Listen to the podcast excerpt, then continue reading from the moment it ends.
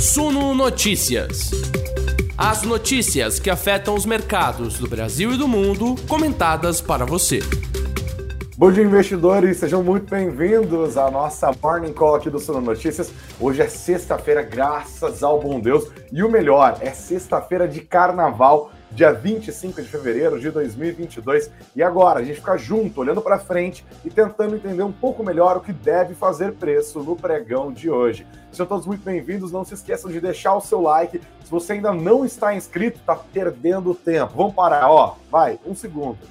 Boa. Se inscreveu? Ah, então, então a gente continua. Beleza. A partir daqui a gente vai que vai. Se inscreva, ative as suas notificações também para não perder nenhum dos nossos conteúdos. E se você nos acompanha pelas plataformas de podcast, é a mesma história. Você pode curtir esse conteúdo e seguir o nosso perfil. Não importa por onde você nos ouve, hein? Se é Spotify, se é Apple Podcasts, Google Podcasts, SoundCloud, Deezer, tamo em todas aqui para deixar vocês muito bem informados. Obrigado a todos pelos comentários aqui.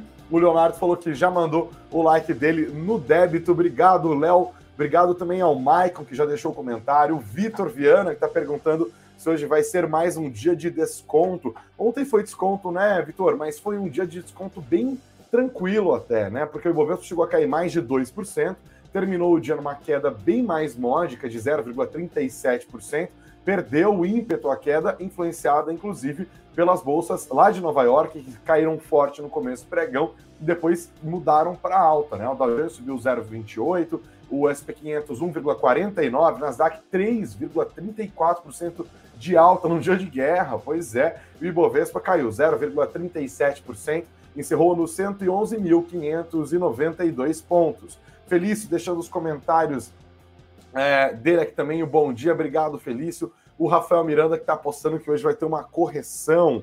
De fato, né? O clima começa nessa expectativa de uma correção. Porque ontem a Bolsa Brasileira caiu, as principais bolsas europeias também caíram, tipo, fortemente. Então, existe espaço para correção, existe espaço para é, uma alta dessas bolsas que caíram, e também as bolsas de Nova York podem até equilibrar um pouco depois dessas altas, que convenhamos, num dia de guerra, né, como foi a quinta-feira, foram até altas, assim, depois das falas do presidente dos Estados Unidos, Joe Biden, é, sinalizando que os Estados Unidos, Estados Unidos não devem se envolver nesse conflito militar que está se desenrolando lá na Ucrânia, tá? Inclusive, investidores, apesar desse espaço de recuperação que a gente tem nas bolsas, é, agora com o mundo tentando entender melhor quais são as consequências, e pelo jeito vai se desenhando cada vez mais um quadro de uma guerra que envolve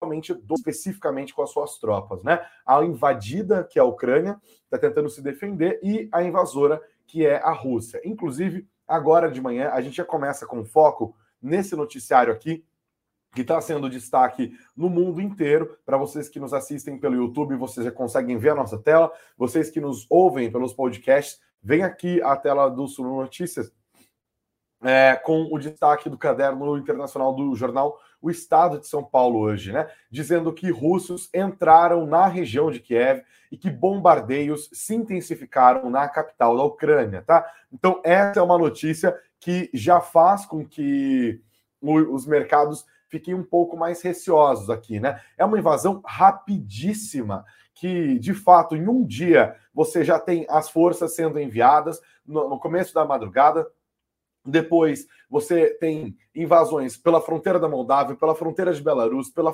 pela fronteira leste, pelas regiões em que a Rússia considera independentes e que tem os grupos separatistas lá, e também pelo sul do país. Enfim, um ataque massivo, uma invasão impressionante, e rapidamente os russos já foram se aproximando da região metropolitana de Kiev.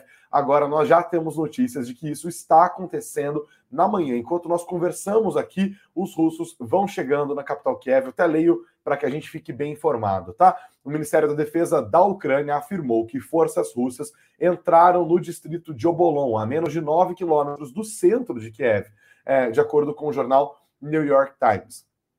O que? Aqui em São Paulo, né? É como se a partir da, da Avenida Paulista os, os russos já tivessem entrado ali, que, que dá 9 km é, de São da, do centro de São Paulo, assim, uma região tipo Moca, Moca é mais perto ainda, né?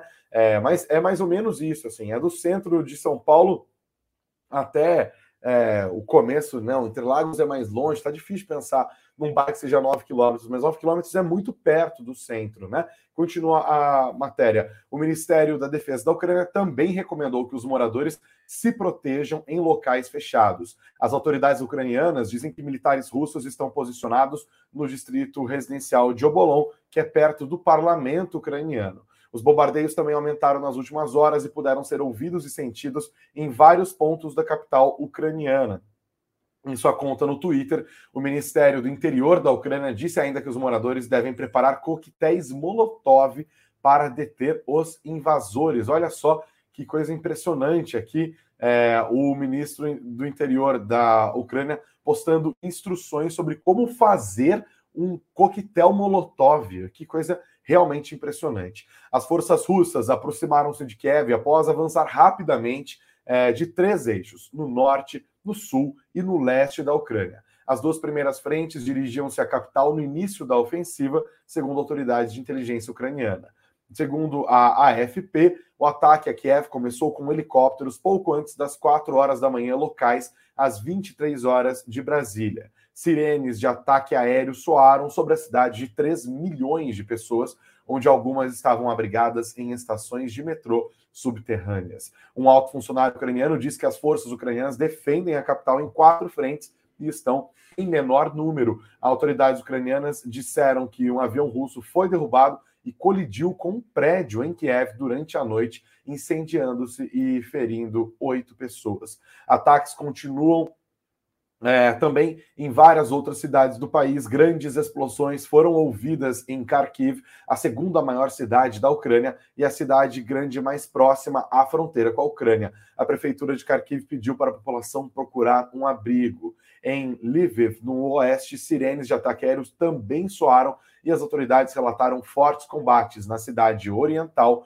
de Sumy. Um prédio de 10 andares em um conjunto habitacional perto do principal aeroporto de Kiev uma bomba explodiu pouco antes do amanhecer e deixou uma cratera de dois metros no prédio. O policial disse que as pessoas ficaram feridas, mas não morreram. Ontem, a Ucrânia disse que já havia identificado 57 mortos em virtude dos conflitos. Então, qual que é o cenário de hoje nessa guerra que está se desenhando lá no leste europeu, né? Um movimento em que a Rússia claramente, com muita rapidez, está dominando o território ucraniano e tomando as principais instalações, prédios públicos, a capital do país, as principais cidades, aeroportos, Chernobyl, todos os pontos principais da Ucrânia, pontos estratégicos, já estão ou passarão a estar provavelmente nos próximos minutos, nas próximas horas, sob controle russo. A OTAN já sinalizou que não vai intervir militarmente na região, que não vai participar do conflito, que não vai sair em socorro da Ucrânia, é, a não ser que as forças militares russas invadam algum dos países que integram a aliança militar, né, a organização do Tratado do Atlântico Norte, como é o caso, por exemplo, da Lituânia, como é o caso da Polônia, né? Muito provavelmente isso não vai acontecer. Então, a Ucrânia agora está provavelmente algumas horas de de fato ter que se render do controle russo. Inclusive, o presidente Volodymyr Zelensky disse que a Ucrânia foi abandonada e afirmou que os sabotadores russos já entraram em Kiev. Disse isso ontem à noite, tá? Essa matéria foi publicada às 22 horas e 4 minutos da quinta-feira e repercutindo esse vídeo do presidente ucraniano Volodymyr Zelensky que foi publicado é, na internet. Ele disse que a Rússia foi abandonada após a invasão russa e disse acreditar que grupos enviados por Moscou já estavam na capital. Ele disse: nos deixaram sozinhos para defender o nosso Estado. Quem está disposto a lutar conosco? Não vejo ninguém. Quem está disposto a dar à Ucrânia uma garantia de adesão à OTAN? Todos estão com medo vestindo camiseta com a barba por fazer e falando em ucraniano em vez do russo nativo, Zelensky disse ter recebido informações sobre grupos de sabotagem e disse: É por isso que estou pedindo aos cidadãos de Kiev que sejam vigilantes e cumpram as regras da lei marcial. Aqui, para quem nos assiste pelo YouTube, nós temos essa descrição: o Zelensky usando uma roupa num tom verde, assim, desbotado, barba por fazer, claramente é, cansado, né, com olheiras e tal, dizendo que o Brasil foi abandonado. É, e ele falou que houve falsos rumores de que ele havia deixado o país e afirmou que vai ficar na capital, acrescentando que a sua família também estava na Ucrânia, mas que ele não podia divulgar a sua localização. Abre aspas, o inimigo me marcou como alvo número um, minha família como alvo número dois. Eles querem destruir a Ucrânia politicamente, destruindo o chefe de Estado, tá? É, agora o número foi atualizado e, segundo os Zelensky, nesse comunicado, cerca de 137 ucranianos, entre civis e militares, já foram mortos desde o início da invasão ucraniana no começo da madrugada desta quinta-feira. Tá? Situação complicada e com a Ucrânia rapidamente capitulando à influência russa. É, então, esse é o resumo. É uma tristeza, é um, um desastre que a gente está aqui, obviamente, olhando do ponto de vista econômico, né? Para isso que existe o canal aqui do Suno Notícias, mas não tem jeito, a gente lamenta o desafio é, humanitário, né, que se cria a pressão sobre a população ucraniana, essa situação de um país soberano tendo o seu território invadido por um país vizinho militarmente superior, sem apoio de outros países, sem apoio da OTAN, sem apoio dos Estados Unidos, é, com a Europa atemorizada, com o mundo assistindo assim todos os dias, né, a cada momento, imagens é, trágicas e imagens muito violentas dessa situação, de uma guerra que se desenrola no, no meio da Europa ali, né? nessa transição entre a Europa do leste e a Europa ocidental. A Ucrânia sofre com isso e provavelmente ao longo do dia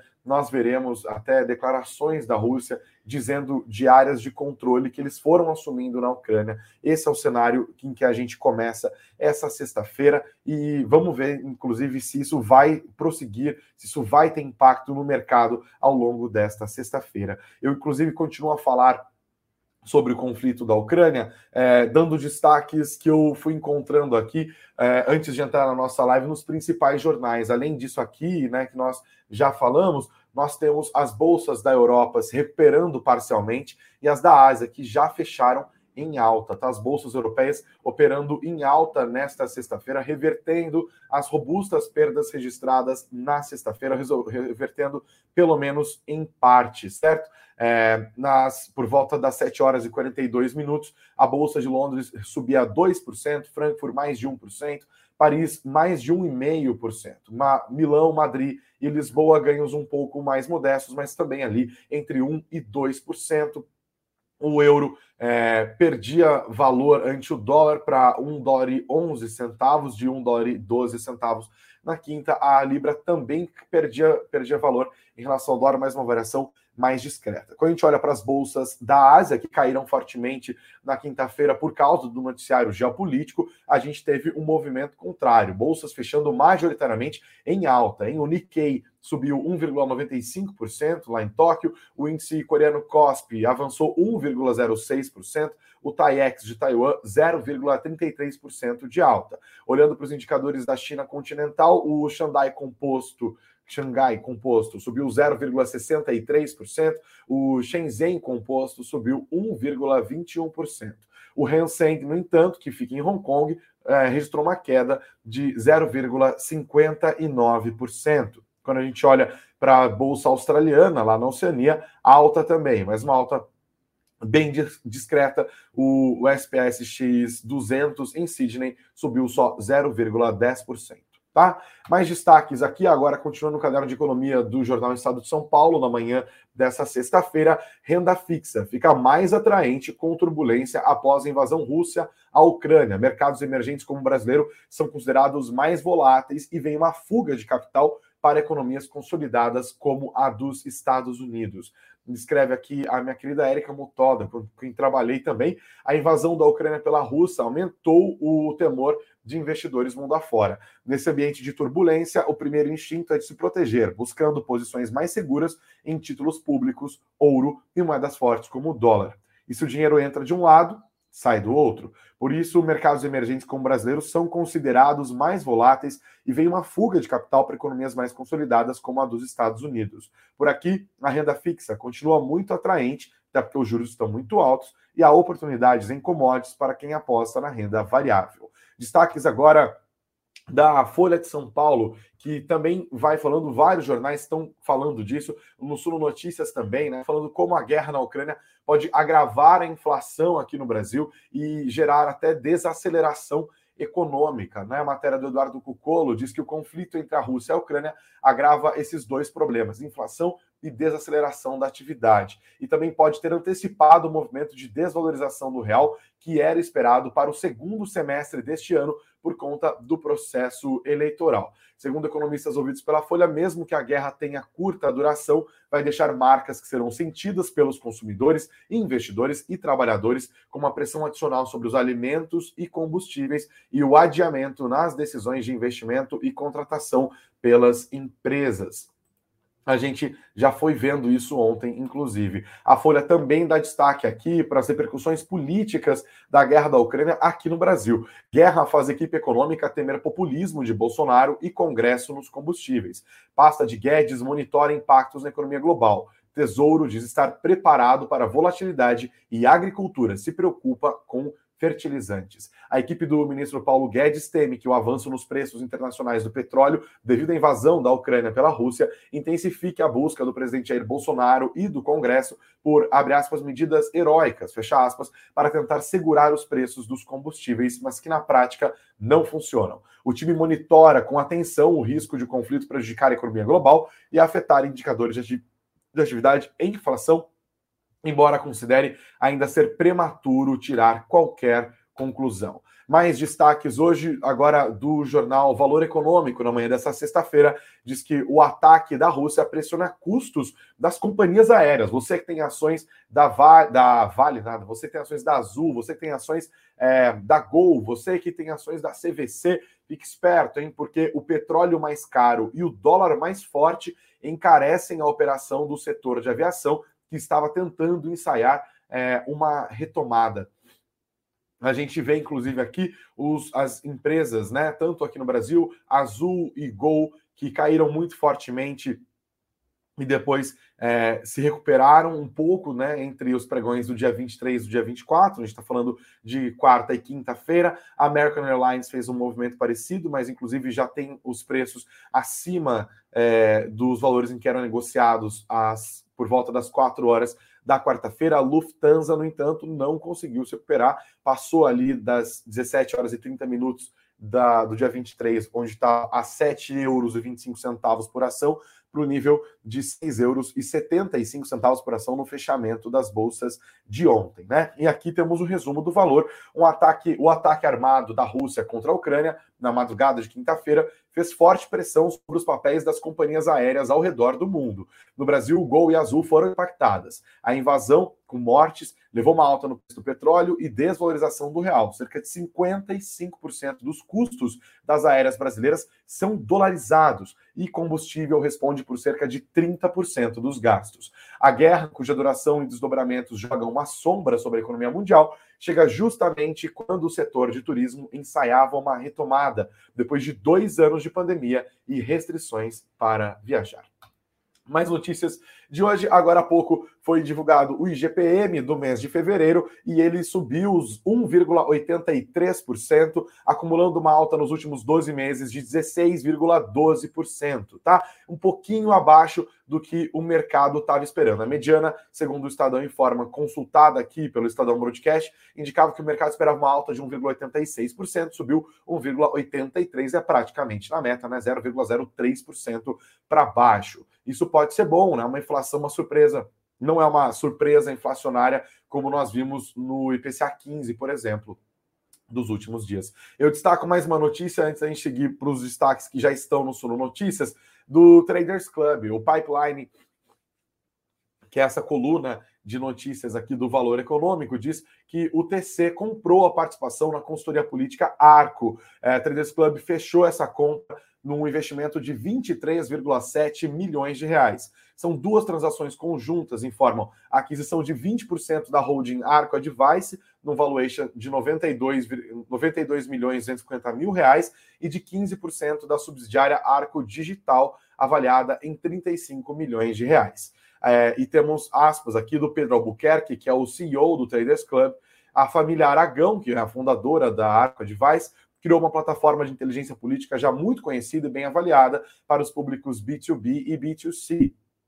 É, é, com, com é negócio para negócio e negócio para consumidor, que vai ter muita sinergia com o TC. Ele disse que o TC tem uma afinidade muito grande, que a Arco foi a primeira parceira do TC lá no começo e que eles retomaram conversas ao longo do segundo semestre do ano passado. Agora, com a transação, a governança original será mantida. O TC entra com tecnologia, uma base de clientes que pode consumir cursos sobre políticas públicas e regulação de análises políticas. O Albuquerque destacou que este é um ano eleitoral, o que gera questionamentos e interesses dos investidores sobre os cenários políticos, e que também entram as análises globais. É Ontem à noite, inclusive, a Arco fez uma apresentação a clientes do TC sobre o confronto da Rússia com a Ucrânia, tá? Mais destaques do dia, nós vemos aqui agora, para você que quer todos os detalhes, no suno.com.br barra notícias, suno.com.br barra notícias. É, a guerra da Rússia pode fazer disparar os preços do milho e do trigo, como a gente estava falando agora, o que pode virar um problemão aqui no Brasil quando a gente está olhando para os principais indicadores macroeconômicos, é, como a inflação e como isso pode impactar também os valores ali dos juros no Brasil, que já estão subindo, tão em patamares muito altos. Eu vou dar mais destaque sobre o mundo corporativo aqui no Brasil, mas nós já temos aqui, ó, no suno.com.br barra notícias, suno.com.br barra notícias, a nossa atualização em tempo real aqui do que está acontecendo na bolsa, né? E nós temos o que? O Ibovespa Futuro abrindo em queda e apontando para recuperação curta do índice. Caramba, commodities perdem impulso de alta e recuam. Nós temos contratos do WTI para abril recuando 0,79% às 8 horas e 40 minutos, voltando para o nível dos 92 dólares e 7 centavos. O Brent nos 98 dólares e 10 centavos, uma queda de 0,93%.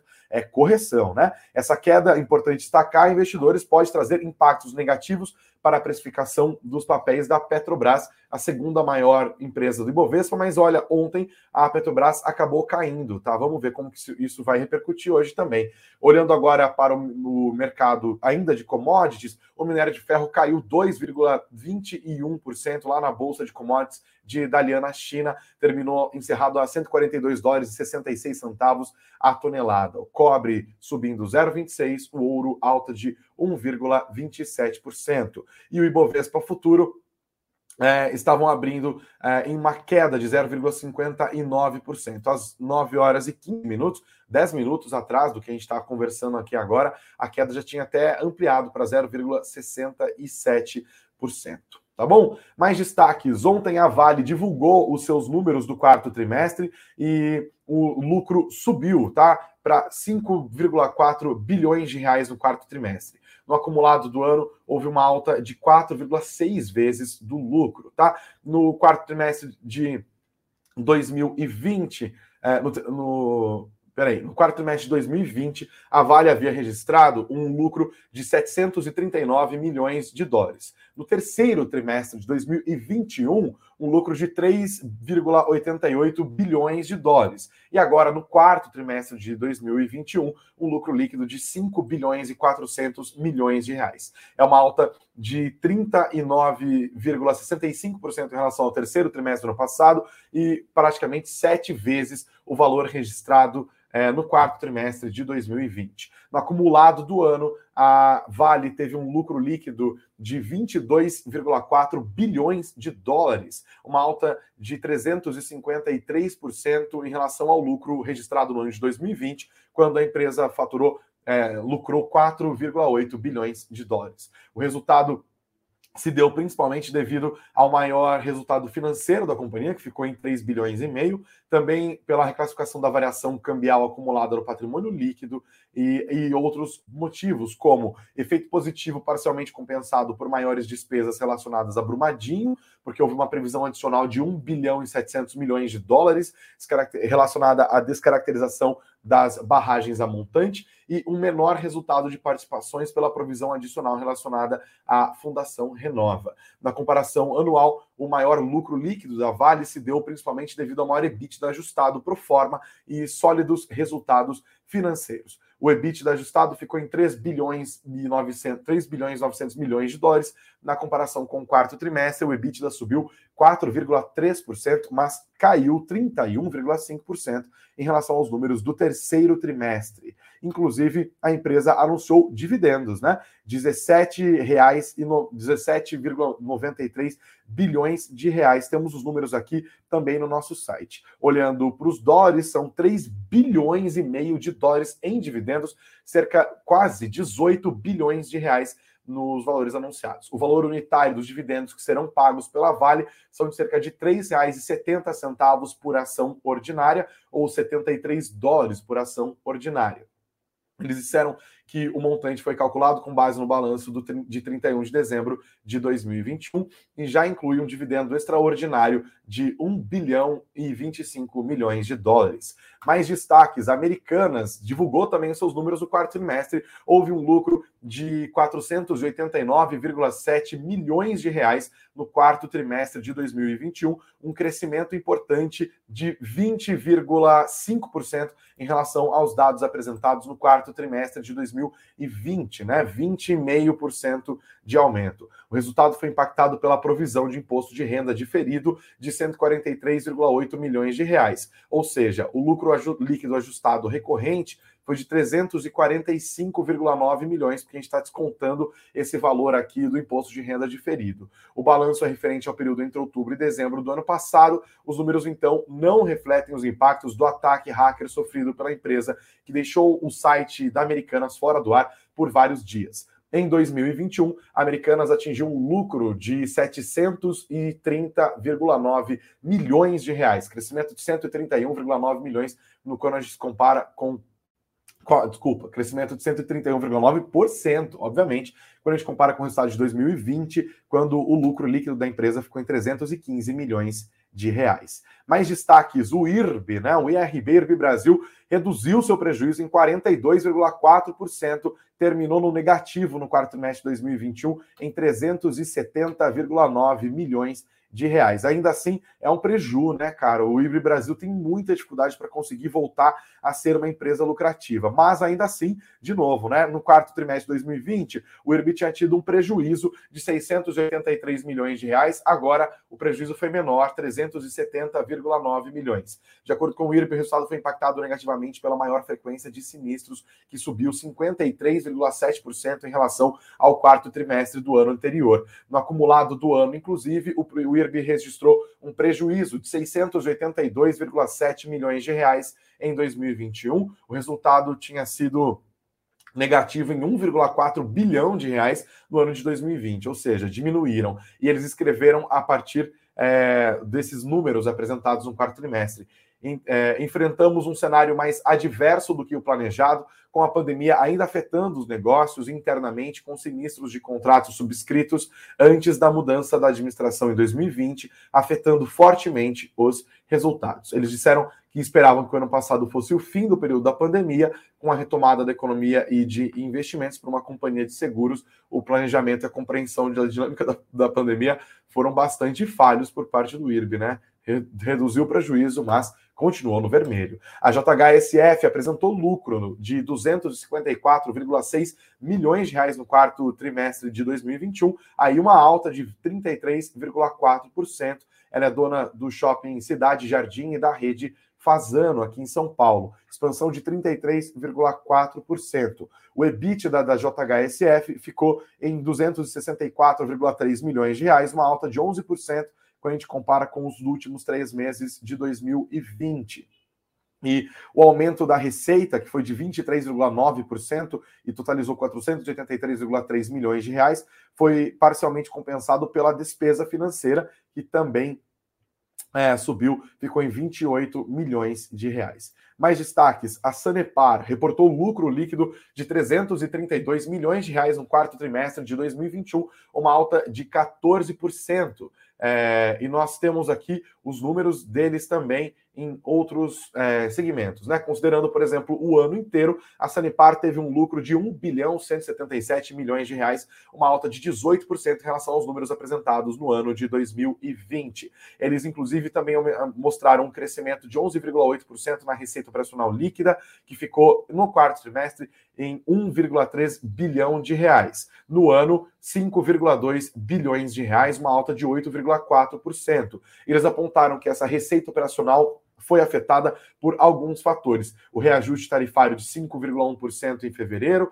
a revisão tarifária de 5,77% em 17 de maio, o crescimento dos volumes faturados de água e esgoto e do aumento de número de ligações feitas pela Sanepar. Tá bom? É, mais destaques do que está rolando ao longo do dia ao vivo aqui, sempre no nosso site, né? Falando mais uma vez das commodities aqui. Não se esqueçam que ao longo do dia, qualquer notícia que nós registremos aqui, a gente pode entrar num breaking news ao vivo sem problema nenhum, mas a guerra na Rússia continua no foco. Mas olha, continua no foco um pouco menos, tá? Porque o mercado já precificou o susto ontem, agora pode ser que haja uma recuperação. Você está vendo, inclusive, os preços do petróleo dando uma uma recuada, é, inclusive também houve recuo, falei agora do minério de ferro lá em Dalian, temos agora o fechamento do minério de ferro em Qingdao, na China, é, 134 dólares e 54 centavos por tonelada, queda de 2%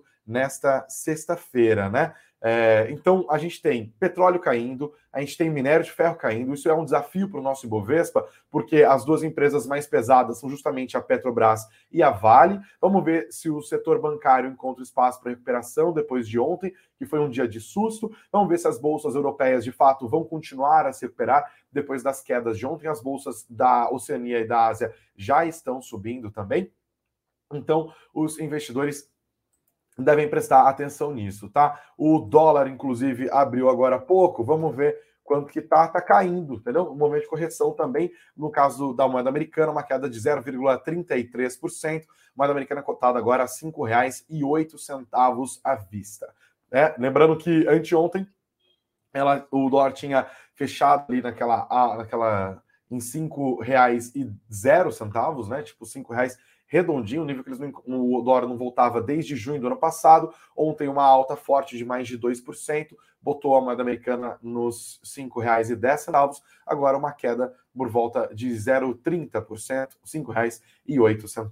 Tá bom? Acompanharemos ao longo do dia, às 19 horas estaremos de volta. Não se esqueçam de deixar o like e também não se esqueçam de curtir aqui o nosso e-book Aprenda a Investir no Exterior, que está na descrição desse vídeo, está no chat para quem nos assiste ao vivo e está na descrição também nas plataformas de podcast. Não vão embora sem antes sentar aquele dedo no like, que é muito importante para a gente, e se inscrever aqui no canal também para ficar sempre muito bem atualizado, tá? Ótimo dia para vocês, excelente sexta-feira e vamos que vamos, porque olha o Bovespa funciona hoje e depois só no dia 2, né? É isso mesmo, peguei até os dados aqui. Isso aí, funciona hoje, fechado na segunda-feira, fechado na terça-feira, volta só na quarta-feira a partir das 13 horas. Então, hoje é um dia para se posicionar bem ali e, claro, ficar de olho no noticiário ao longo dos próximos dias. Eu estou sempre aqui com a minha lupinha, hein? 19 horas, se Deus quiser, estaremos de volta. Um ótimo dia, excelentes negócios, muita saúde, vamos que vamos.